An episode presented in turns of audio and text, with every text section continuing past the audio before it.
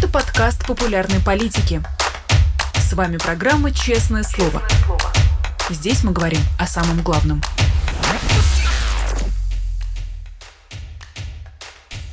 Семнадцать часов московское время. Всем здравствуйте. Вы смотрите YouTube канал «Популярная политика», программу «Честное слово». Меня зовут Нинор Сибашвили. Я рада приветствовать всех, кто пришел к нам на прямой эфир.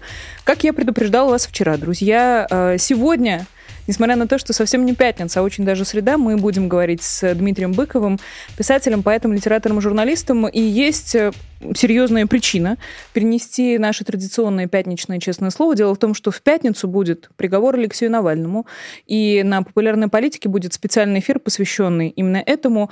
И чтобы не лишать вас удовольствия общения с Дмитрием Быковым, мы решили провести эфир сегодня. Дмитрий Львович, здравствуйте. Здравствуйте, Нино, здравствуйте всем. Удивительное происходит в России и на оккупированных территориях. Десятками люди поджигают военкоматы. А, вы понимаете, что может толкнуть человека на такое действие? Знаете, э, мне довольно много приходилось об этом говорить, вот в частности в последнем навигаторе. Россия э, традиционно очень успешно ведет партизанскую войну. А у нас действительно не очень хорошо обстоит с Майданами, потому что наши Майданы очень быстро перерастают в смуты. Вообще бархатная революция не русский формат. Русская революция наждачная, а не бархатная.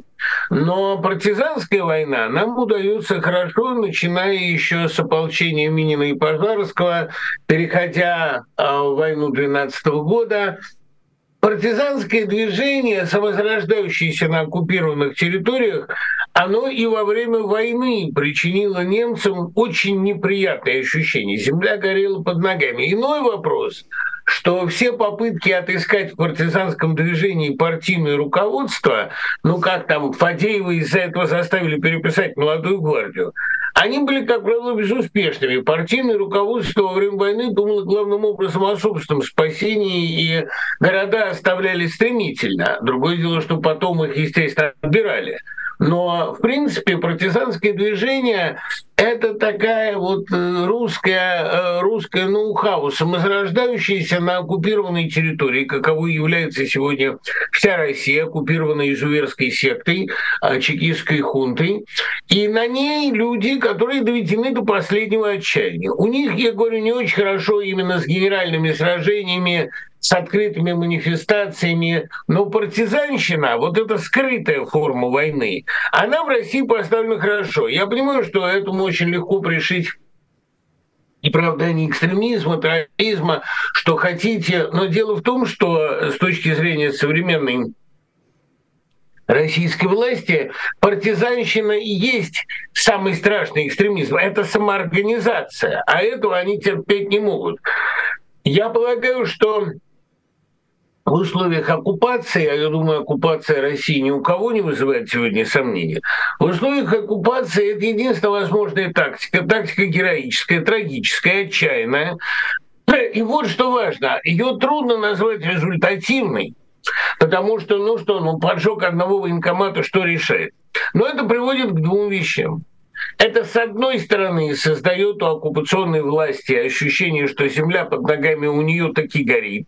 И это действительно показывает, что ни на что здесь нельзя опираться и ни на какую всенародную поддержку давно уже нельзя рассчитывать. Это первое. Ну а что касается второго, это то, о чем говорил упомянутый уже Алексей Навальный. Единственная тактика в борьбе с этой властью – это создавать для нее новые точки напряжения, с которыми она справляться не способна. Чем больше будет этих точечных напряжений на огромной российской карте, тем быстрее эта власть начнет делать одну за другой катастрофические глупости и в конце концов утратит контроль над ситуацией. Многие из тех, кто стал фигурантами дела о поджоге военкоматов, объясняют это тем, что некие неназванные лица, представившиеся сотрудниками ФСБ, давали им команды, э, придумывали легенды, э, где-то людей пугали э, финансовыми разводками, где-то пугали уголовным преследованием. А как вы относитесь к этим версиям? Видите ли, эти версии получены в результате допроса. А, э, собственно, верить тому, что под пытками выдали люди на допросе, это, как мы помним еще из допросов гестапо, не самая лучшая тактика. Я допускаю, что некоторая часть этих поджогов осуществлялась под руководством ФСБ, которые решили для того, чтобы раскрыть организацию, сначала создать организацию. Мы об этой провокативной тактике уже знаем по организации «Сеть», которую создали явно для того, чтобы раскрыть и оговорить невиновных, и под пытками выбивали нужные показания. Но мне хотелось бы верить, мне хотелось бы надеяться на то, что это не только провокация, что российское население все еще способно к сопротивлению, хотя бы локальному, хотя бы такому. Если же это все, все эти поджоги военкоматов, чистая провокация ФСБ, ну тогда я должен только порадоваться своей прозорливости, потому что еще в 2015 году я написал рассказ «Дынь», в котором была высказана версия, что поджоги лесов – это такой способ ФСБ приносить жертву Богу, потому что дым горящих лесов приятен покровителям страны, э, ну, таким адским покровителям. А если это так, то это просто говорит, что изуверская секта простирает свои действия уже и сюда. Есть еще одна версия, еще одно предположение, что за этим могут стоять украинские спецслужбы. Как вам такое предположение, Дмитрий Львович? Я уже давно понял, что за всеми проблемами России стоят украинские спецслужбы. Одно я знаю совершенно точно. Пиаром российские спецоперации занимаются украинские спецслужбы. Я готов поставить большие деньги на это. Прежде всего, это связано с тем, что назвать операцию ВЗ сделать главные символы э, спецоперации инициалами главного врага, который объявлен с самого начала легальной целью этой спецоперации. Такое могли сделать только какие-то подрывники. Но представляете, у вас идет война с Владимиром Зеленским, а ВОЗ, Владимир Александрович Зеленский, у вас три главных символа происходящего. Я уже не говорю о том, что более бездарно пропагандировать эту войну и более бездарно вести ее пиар, чем это делает Россия. В принципе, принципе невозможно. Ну, наймите вы интеллектуала, ведь я себя никоим образом туда не предлагаю, я бы ни за какие ковришки туда бы не пошел. Но есть же люди, которые готовы, по крайней мере, делать это не так позорно, которые, в отличие от Маргариты Симонян, не будут писать твитов типа «Матушка, неужели и это проглотим?» Ну, нельзя так подставляться. Я серьезно полагаю, что огромное проукраинское лобби сидит э, в руководстве российской пропаганды и политики. И, собственно говоря, потому я и думаю, что моя книга ВЗ, лучшее, что у нее есть, это название. Вот название книги о Владимире Зеленском такое мне подкинул Бог, конечно. И я, кстати, сейчас с большим увлечением читаю книгу об этой войне Михаила Зыгоря, который тоже называется очень элегантно «War and Punishment». А, слава богу, книга не о Зеленском, а ну как бы о, обо всех предпосылках этой войны, колониальной а, политики России. Дабы контаминировать «War and Peace and Crime and Punishment» это а, очень э, хорошо с пиаровской точки зрения, потому что книга в том том числе и о влиянии русской культуры на эту войну. А у меня про совсем другое, и я рад, что мы ни в чем не пересекаемся, но мне кажется, что ВЗ это гораздо эффектнее. И если считать, что все провалы России за последнее время, и пиаровские провалы, и военные, и ну, чисто нравственные, если они являются результатом глобального заговора украинских спецслужб, то я в восторге от украинских спецслужб. Не могу вас не спросить, Дмитрий Львович, все забываю каждый эфир. Когда же выйдет ваша книга? Я думаю, не одна жду ее с нетерпением. Да никто ее не ждет, на самом деле, и читать ее будет нелегко, и все будут разочарованы, и я буду подвергнут а, критике со всех сторон, кроме, мне кажется, украинской, потому что в Украине, по крайней мере, местная интеллигенция, а, философы, Филоненко, Баумейстер, они, а, собственно, беседами с ними во многом и вдохновлена эта книга. Я с Филоненко встречался в Киеве, с Баумейстером списывался, я надеюсь, они будут первыми читателями. Я ее сдаю 31 августа. Может быть, какие-то правки я буду вносить в нее до 15 сентября. Потом в течение месяца мы ее издаем дадим, совершенно не делаем из этого тайны. Она выйдет сначала в издательстве Freedom Letters, которое я считаю на данный момент своим любимым. А кто ее заинтересуется потом, я не знаю. Я ее даже, в общем, не буду сверять с украинским руководством, потому что у него есть более серьезные задачи. Я ведь писал ее, как вы знаете, не по заказу. Она написана для себя, чтобы разобраться в этом феномене. А я сейчас, кстати, ее перечитываю, ну как, я занимаюсь финальной редактурой. Она не очень большая, там 250 страниц. И надо вам сказать, что, ну, моих вардовских, и надо вам сказать, что а, ну, я терпеть не могу себя хвалить, потому что это всегда не скромно. Но кое-что я угадал, кое-что я понял. А во всяком случае, феномен а, этой войны. Как мне кажется, там разъяснен с той точки зрения, которой еще не было. Эта книга посвящена памяти Лешка Колоковского, моего любимого философа и главного вдохновителя. Я его видел один раз, расспрашивал его про Акуджаву, они были дружны по Варшаве. Мне кажется, что он был бы доволен. Вот если как-то в двух словах характеризовать эту книгу, можно сказать, что эта книга написана не для Зеленского, а для Колоковского. И мне кажется, что там, где он сейчас находится, Колоковский этой книги доволен. 31 августа, я думаю, наши внимательные зрители запомнят этот день. Если хотите, я вам пришлю. Если у вас найдется время почитать, я вам просто пришлю рукопись. Если с удовольствием, Дмитрий Львович. С удовольствием. С удовольствием Кто я такая, чтобы учту. отказываться Давайте от этого? Конечно, договорились. Спасибо, а, дорогая. Да, давайте. 2 августа на календаре. Август э, традиционно сложный месяц для российской истории. А, зачем вы будете сейчас наблюдать, в какой точке может возникнуть напряжение? Понимаете, для меня всегда август э, в российской истории представлял некоторую загадку. Я уже не говорю о том, что это, в принципе, мой любимый месяц. Раньше был апрель.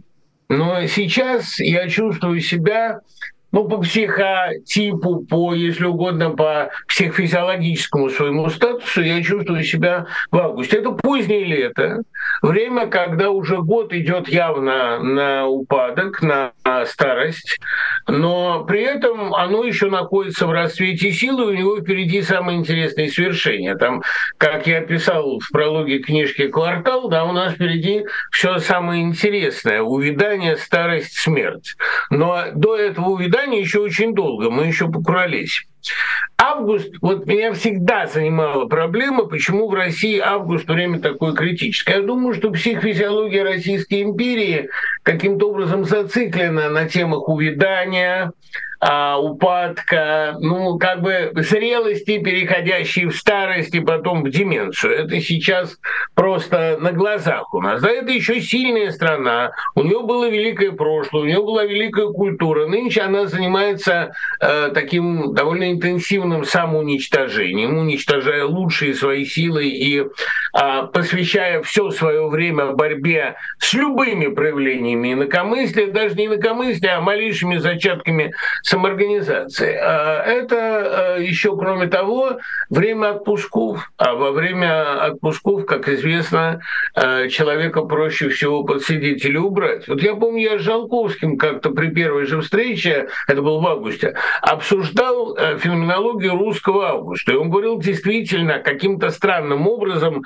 русская литература болезненно зациклена на этой проблеме. Там, державным августом катящиеся годы у Мандельштама. А это ощущение а, с одной стороны позднего Рима, Август, э, такой после цезарианский руководитель, который последние остатки свободы удушил, но при этом покровительствовал искусством, да, зарекомендовал себя как просвещенного такого диктатора, если угодно. Это ну, такой образ русской просвещенной диктатуры Екатерининского толка. Ну и последнее, понимаете, вот что – Август, он всегда самый жаркий месяц, пышный, цветущий, но при этом на нем уже лежит а, такой серьезный отпечаток увядания. Это плодоношение. Цветущий же он не в смысле того, что все цветет, а в том смысле, что природа последний раз перед увяданием дает такой последний парад. И я бы рискнул сказать, что существование Российской империи в ее последние два века Это и есть вот все с предвкушением последнего парада, того, о чем написана песня Акуджавы «Батальное полотно». Вот они едут все перед нами, но уезжают они в туман, в смерть, это абсолютно понятно, да? Э, вечерний выезд, позднее катание. И сегодня, когда мы наблюдаем финальное вырождение этого позднего катания, когда перед нами уже жестокая пародия на величие, август имеет какие-то коннотации особенной сладости и горечи. Понимаете, я не могу сказать, что мне не жалко Россию. Как же мне ее не жалко? Я в ней прожил 52 года, как же мне не жалко? Хотя я последние 10 лет я уже в ней старался проводить минимум времени, но всегда возвращался. Как мне не жалеть этого? Ведь это русская культура, которую я пытался развивать и укреплять, из которой я состою, к которой я по-прежнему отношусь с благоговением. Пусть идиоты по всему земному шару называют это имперскостью, но ничего имперского в этом нет. Это было была великая культура, плодами которой и ее архаики, и ее модерна питались миллионы во всем мире. Это действительно величайшая культура, ничего не поделать. Сегодня она в своем последнем гротескном параде прошла перед миром и, в общем, полностью, а, полностью провалилась. Это мучительное чувство, да, это ощущение августа, ощущение финального, финальной вспышки перед долгим мраком.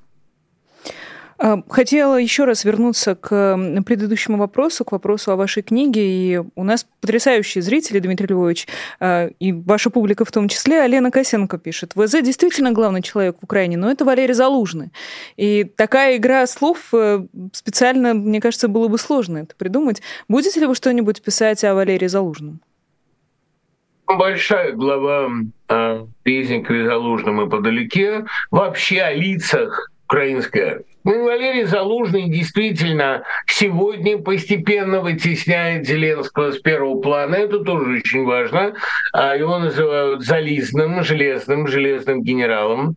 И для меня как раз а, противопоставление Залужного и российского генералитета – это довольно существенная часть книги. Понимаете, вот я, э, поскольку эта книга пишется в основном а, с гуманитарных позиций, я по военному-то делу, я небольшой эксперт, там э, важно все время подчеркнуть, что ключевое слово к облику э, Залужного, ключевой эпитет, который чаще всего встречается в текстах о нем, хитрый военная хитрость, а, хитрое поведение, хитрая тактика. Он действительно э, очень непрост. В нем нет, вот при том, что он отличный, постоянный, при том, что он прошел абсолютно все ступени военной карьеры, он такой вот то, что называется эталонный, ну, может быть, типа Тухачевского, но Тухачевский был при этом очень неудачлив. А он такой, э, то, что называется в армии, зубец, эталонный служака, прошедший абсолютно все этапы военной карьеры, с отличием оканчивавший все свои учебные заведения, такой вот классический золотой медалист. Понимаете? И при этом действительно нету в нем вот этой лобовой тупой ненависти. Он умный. И ум Залужного, он проявляется и в круге его общения, и в его высказываниях, всегда очень дозированных и очень точных. А он действительно действительно э, на фоне российского генералитета, к которому он, кстати, относится э, со всем профессиональным унижением, уважением, на фоне российского генералитета он, конечно, ослепителен. Ему то, что исполнилось 50 лет вот в июле, это сравнительно молодой политик, и у него хорошие политические перспективы. Я думаю, что, во всяком случае, получше, чем у Зеленского, но он не собирается, насколько я знаю, занимать верховные посты. А так-то, конечно, Украина бы а, приняла его охотно, и это не худшая кандидатура.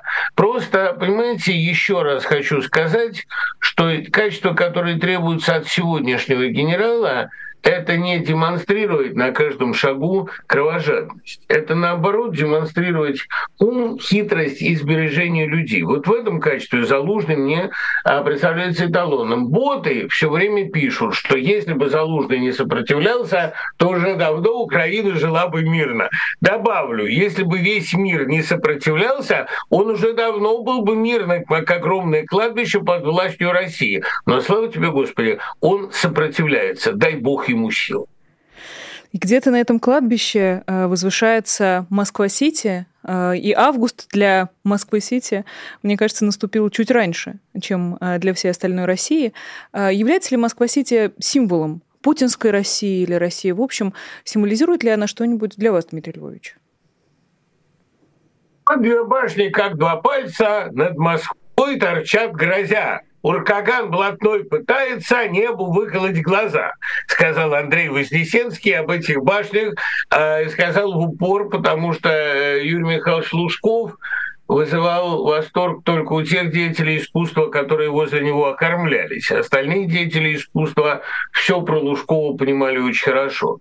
Юрий Михайлович вызывал у меня панический ужас, скажу честно. Вообще признал в паническом ужасе, но это как-то не очень приятно, но это была такая иррациональная черная фигура, такой шар, надувшийся страшными деньгами и страшной ненавистью. И уж, конечно, если бы он пришел вместе с Примаковым к власти в 2000 году, крымскую ситуацию мы получили бы гораздо раньше. Э, Лужков ездил в Севастополь как себе домой, а то, что Крым наш, это уходило в его предвыборную программу просто на э, правах базы.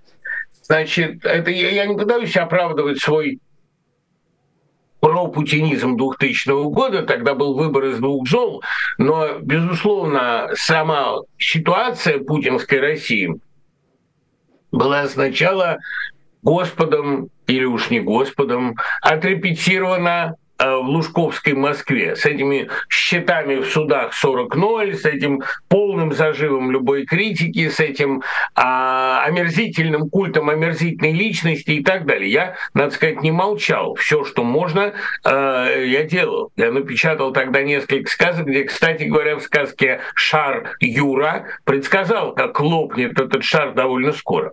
Так вот, э, конечно, э, Москва-Сити — это символ Лужковской Москвы, а не путинской, но я между ними большой стилистической разницы не вижу. Это огромные бабки, вложенные, в общем, а, в незаконченный, в недостроенный, в титанический, абсолютно бессмысленный проект, который, кроме искажения исторического облика Москвы, ничего не сделал. И я несколько раз бывал в Москва-Сити, там несколько моих понтистых богатых друзей жили. Я у них бывал. Вот что хотите, делайте. Меня все время не покидало там ощущение тревоги. Мне все время хочется там повторить слова, а, которые Бунин взял эпиграфом господину из Сан-Франциско. «Горе тебе, Вавилон, город крепкий». Это, безусловно, Вавилон. Это, безусловно, а, символ наглого, нажористого, неостановимого, распальцовочного богатства, под которым зыбкая трясина – Понимаете, никогда в минуты Лужковской, минуты путинской стабильности, никогда я не испытывал а, ни малейшего оптимизма, ни малейшей уверенности в завтрашнем дне. То есть, наоборот, уверенность в завтрашнем дне я чувствовал, но я понимал, что завтрашний день будет катастрофическим. Я же не просто так написал роман «Эвакуатор». И вот очень многие тогда говорили, что роман «Эвакуатор» э, утратил всякую актуальность. Москва, наоборот, живет очень стабильно. Я думаю, что роман «Эвакуатор» эвакуатор сегодня самая актуальная из моих книг. И как же я, Господи, счастлив, что ее не успели экранизировать. Ее я, я успел три раза продать опцион на нее, и ни разу это не пошло дальше сценария. Они, видимо, писали и сами ужасались. Эта книга бережет себя до того момента, когда я лично смогу взяться за ее экранизацию, никто, кроме меня, этого снять не сможет. Сразу говорю, что актриса на главную роль, американская правда, у меня уже есть. Но вы нам ее не назовете, я так полагаю.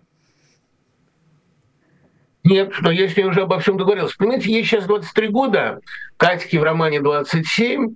Я надеюсь, что мы, э, по крайней мере, успеем а, до того момента, когда она ну, выйдет из возраста. Я все возможное буду делать для, для того, чтобы ускорить постановку этой картины, а поставлена она может быть только в свободной и прекрасной России будущего. Я и Навального, кстати, предупредил, что а, в прекрасной России будущего я буду заниматься в основном экранизацией своих вещей. Если он мне поможет, спасибо, а если нет, я пойму.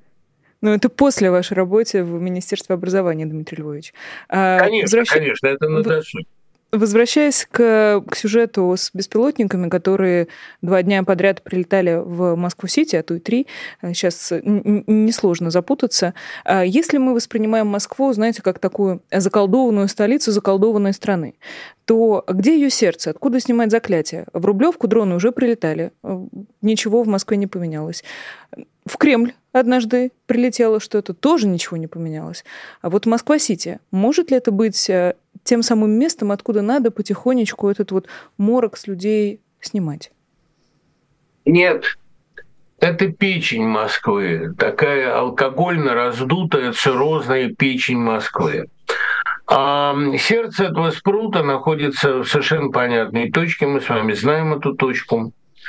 Для меня вообще вопрос о том, что делать с этим зданием, он серьезный. Потому что, видите, поскольку я воспринимаю прежде всего метафизическую составляющую э, истории, то, конечно,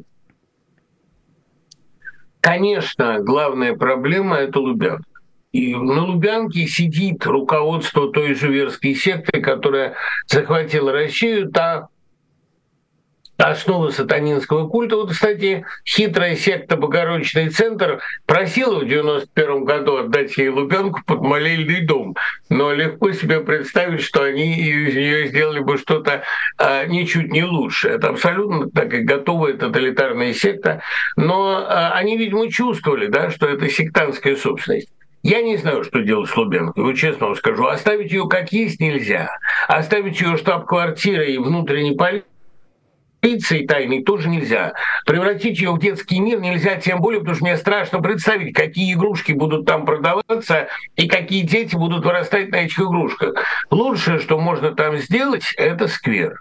То есть демонтировать здание каким-то образом, чтобы о нем страховое общество Россия. Э, страховое, да, не случайно здесь коренные слова России и страх госстрах и госужас. Понимаете, вот это нагнетание черной пелены, черного морока над Россией идет оттуда.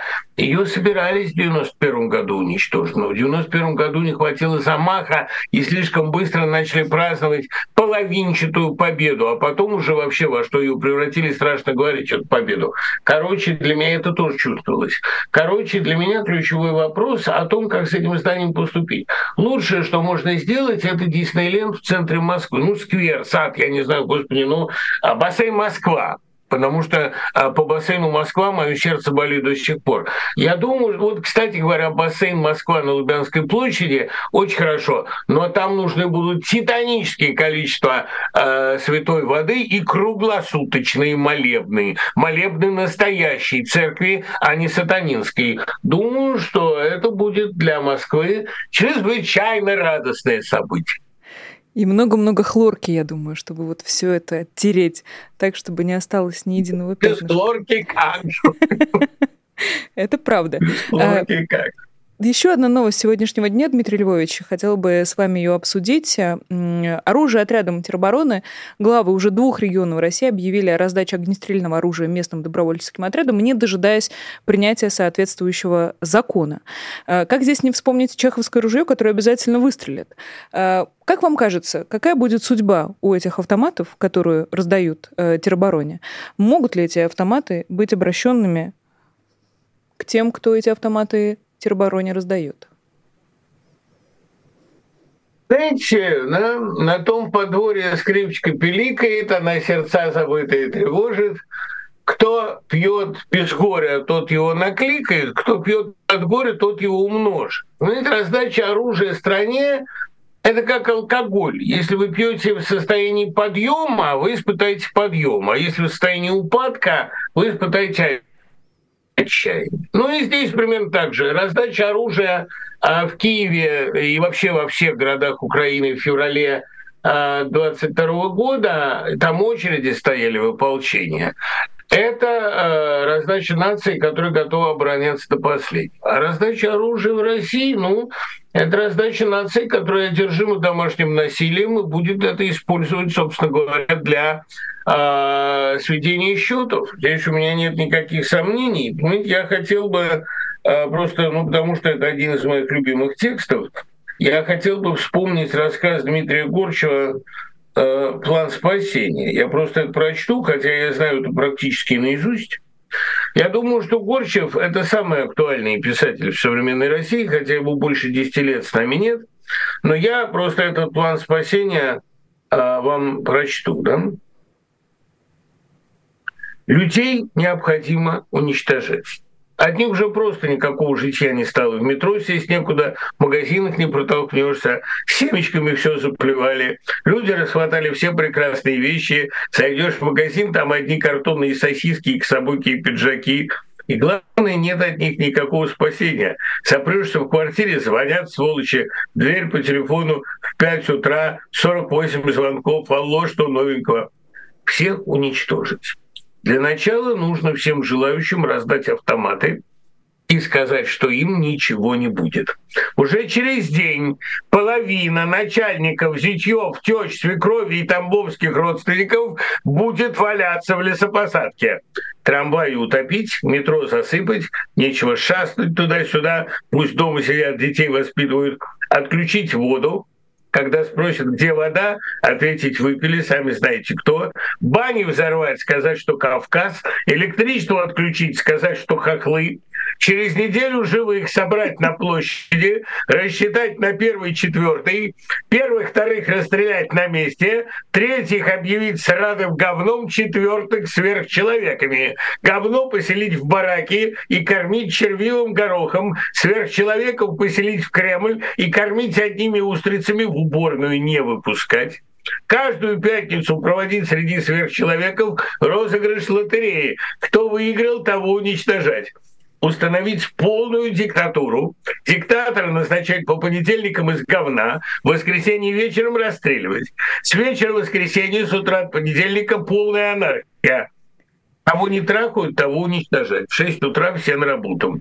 Через год оставшихся посадить в баржу и утопить выйти на поляну, проверить. Если опять нагажено, все повторить. Вот этот гениальный текст Горчева, который был э, открыт Александром Житинским, им же тогда же напечатан, Горчев действительно великий был писатель, такой я и ставлю его гораздо выше всех сверстников, и при жизни успел ему много раз об этом сказать. Я боюсь, что этот план прочитали в Кремле, потому что они делают ровно это. Вот сейчас они раздали оружие. Ну поймите, в стране стране, которая не озабочена никакой коллективной идеей спасения, а только постоянным сведением счетов, действительно половина тещ, свекрови, начальников, э, мужей и жен будет валяться в лесополосе. Это будет использовано не для теробороны, а для домашнего насилия. Понимаете, раздача оружия в России во время Первой мировой войны привела то, только к тому, что переворот осуществился уже в октябре 17-го. Это грустная перспектива, я не хотел бы этого, разумеется. Но надо понимать, в стране, где так долго делили все, условно говоря, на сверхчеловеков и говно, такой стране ожидать национальной консолидации даже по случаю внешней войны абсолютное безумие. А это просто приведет к тому, что семейные разборки будут происходить с участием огнестрельного оружия. А тот, кто выживет в этой разборке, потом будет призван на войну. И так по кругу. До бесконечности, пока не выживет. С вами уже наблюдали. Мы это да? с вами наблюдали. Да, да у огромного количества призванных обнаружились такие истории, да, с убийством жены, с убийством семьи. Видимо, считается, что такие люди, как писал Куприн, с сердцем поросшим жестким волосом, что именно такие люди идеальны на войне. Нет, господа, так не бывает. Для войны годятся люди, у которых есть понятие о каких-то надличных целях. Если у них нет, они превращаются в пушечное мясо и в такое же мясо превращают всю страну. Как здесь не вспомнить сегодняшнюю новость про военного, который угрожал взорвать гранату и требовал встречи с Ради Хабировым. И эта встреча таки состоялась. Мы пока до конца не знаем мотивы этого человека, но, как сообщает телеграм-канал «База», здесь звездочкой и текстом мелким шрифтом, военнослужащий угрожал взорвать гранату, если против него не закроют дело об оставлении воинской части. А вы следили за этим сюжетом, Дмитрий Львович? Следил за этим сюжетом, но, понимаете, в России высказываться, пока сюжет не кончен, довольно опасно. Мне хотелось бы понять, что там на самом деле произошло. Я, по крайней мере, сталкивался с людьми, для которых посттравматический синдром действительно довольно актуален. Я видел одного, не скажу в каком издании, военного корреспондента, у которого, который умудрился с войны, а в России, вы знаете, в 90-е годы закон работал очень избирательно, умудрился с войны привести гранату. Его не отпускали в отпуск. Он с этой гранатой пошел в кабинет главного редактора и сказал, либо ты мне сейчас отпуск выписываешь, либо я взорву тебя и себя. Нет сомнений, что в отпуск он уехал, причем отъехал туда навеки, он на работу уже не вернулся. Но сама ситуация мне знакома. Я помню, как он ходил с этой гранатой по редакции, подробно всем объяснял, что если дернуть кольцо, она еще не взорвется, потому что он держит ее вот за чеку, но э, помните, были гениальные стихи Андрея Туркина? Бывало, дернешь за чеку, граната рваться так и рвется, но ты держишь на ней руку, и ничего с ней не деется. Вот он с этой гранатой ходил по редакции и угрожал, что сейчас. Ну, собственно, Владимир Путин делает примерно то же самое со всем остальным миром, только он а, взрывает не гранату, а нечто более серьезное и просит пустить его не в отпуск, а в восьмерку, двадцатку, на Олимп и так далее. Но сама ситуация мне знакома, понятна. И я примерно понимаю, что подавляющее большинство российского населения, и включая меня, а психологически от этого бойца ничем не отличается. А там диалог даже приводится в телеграм-каналах, и есть одна фраза, э, на которую просто, которую я не могу перестать перечитывать. «Если я положу гранату, моя беда закончится, что ли?» спрашивает э, этот военный ради Хабирова, который все таки к нему приехал. Вот сейчас и вся Россия правильно спрашивает у всего остального мира, а если мы начнем мирные переговоры, наша беда закончится, что нет, не закончится, это надо понимать. Никакие мирные переговоры на сегодняшний день этой ситуации не снимут и не разрядят. И ни Украине они не нужны. Украина прекрасно понимает, что это будет пауза перед новым нападением. И никаких российских проблем это не снимет. Для того, чтобы чтобы эта война прекратилась, в России должно измениться целеполагание. При Владимире Путине и его клике это не произойдет. Это всем уже совершенно очевидно. Наши прекрасные зрители возвращают нас к предыдущему сюжету про Москву-Сити и вот то самое заколдованное место в Москве, э, откуда надо бороться с этим э, заклятием. Вот Пут пишет, что, может быть, это Останкино, игла, Кощеева смерть. Понимаете, э, я не могу так относиться к Останкину, прежде всего потому, что с Останкиным связано... Я никогда не работал на телевидении, я там бывал, но с Останкиным связаны очень радостные воспоминания и у меня, и у страны. Понимаете, ведь веяние свободы началось с Останкина, веяние оттепели началось с Останкина. Появление Останкина было крупнейшим знаком оттепели, и этой башней гордились так же, как полетом Гагарина. А Шефнер довольно точно о ней сказал, вдалеке маячит телебашня, как стетоскоп, представленный к Земле. Она действительно очень похожа на стетоскоп, и она транслирует то, что происходит в земной коре. Она не может ничего сама выдумать. И, кстати говоря, силуэт этой башни, ее облик для меня, в отличие от Москва-Сити, а, важная примета Москвы. Он прекрасно туда вписался. Легкая эта башня, как игла, но она вместе с тем не производит впечатления а, угрозы, впечатление чего-то воткнувшегося в землю. Наоборот, она символ какого-то мира. Я помню эту телебашню с ее трансляциями, она всегда воспринималась как образ прогресса в России. Я думаю, что телебашню можно реабилитировать. Это тоже такое правительское, пророческое было событие, когда в 2000 году она горела. А, или в 2001, сейчас точно не вспомню. Но пожар на телебашне был предвестием того, что с нее постепенно займется и вся Россия. Я помню, когда я стоял в этой толпе вокруг нее с тогдашней девушкой своей, и э, шлейф этого дыма, который как флаг над этой башней развивался, нам казался знаком грядущих очень неприятных перемен. Мы тогда об этом говорили. Я думаю, что телебашню-то как раз реабилитировать можно. И грешным делом я абсолютно уверен, что российское телевидение переживет примерно такое же возрождение, которое отдаленно сопоставимо с вот этим вихрем творческих инициатив 85-86 годов, когда покойный Соколаев или там активисты редакции «Навещания» начали все делать. Тут проблема, понимаете, в одном. В недрах того режима а Сагалаев, он же был в молодежной редакции Прошутинской, там же и Малкин, в недрах того режима могло вызреть новое. В недрах этого ничего, кроме червей, не живет. Поэтому наша главная задача проследить, чтобы никто из активистов нынешней пропаганды под ником «Мы все же профессионалы» не пролез в телевидение будущего. Вот их иллюстрировать полностью и безговорочно, никаким рычагам не подпускать на дух. А башня пусть стоит, она нам еще пригодится. У нас остается две минуты, две минуты Дмитрий Львович, и э, предлагаю объединить две темы. Э, смотрю, смотрю я тут на цитату из пресс-конференции Владимира Путина. Я не знаю, что они сделали, вы мне потом расскажете. Так он прокомментировал вопрос, связанный с делом против э, Жени Беркович и политолога Бориса Горлицкого.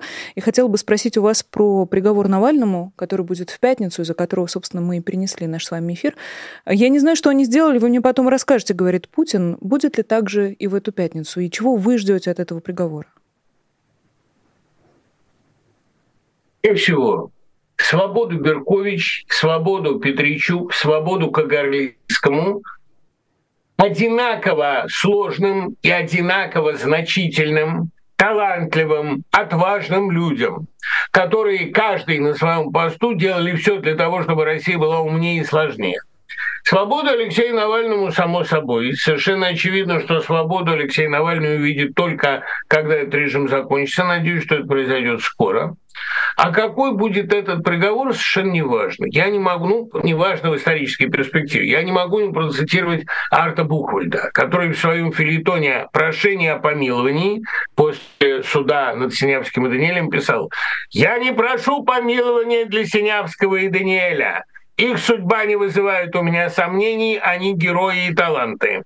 Я прошу помилования для тех, кто судит их сегодня. Им очень понадобится наше милосердие. Спасибо большое, Дмитрий Львович. На этом поставим точку запятой. До скорой встречи еще. Еще увидимся. Пока. Надеюсь, надеюсь на скорую встречу с вами. Дмитрий Быков, э, наш постоянный гость, один из полноправных авторов контента на популярной политике. Напомню всем, кто будет ждать эфир в пятницу, друзья, мы сегодня его провели, чтобы не лишать вас ежедневного, точнее, еженедельного общения с Дмитрием Быковым. Хотелось бы ежедневно, видите, оговорочка э, по Фрейду даю желаемое за действительное. Спасибо большое Елене Дитрих, которая, кажется, не пропускает ни один эфир. Спасибо вам огромное за вашу поддержку, за гифки, которые вы нам присылаете, за помощь, которую вы нам оказываете.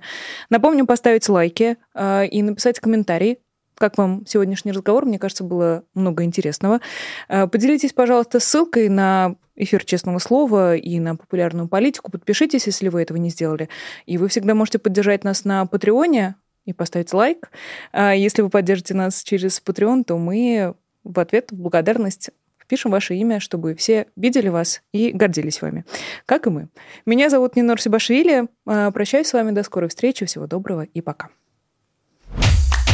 Вы слушали подкаст «Популярные политики». Мы выходим на Apple Podcast, Google Podcast, Spotify и SoundCloud. А еще подписывайтесь на наш канал в YouTube.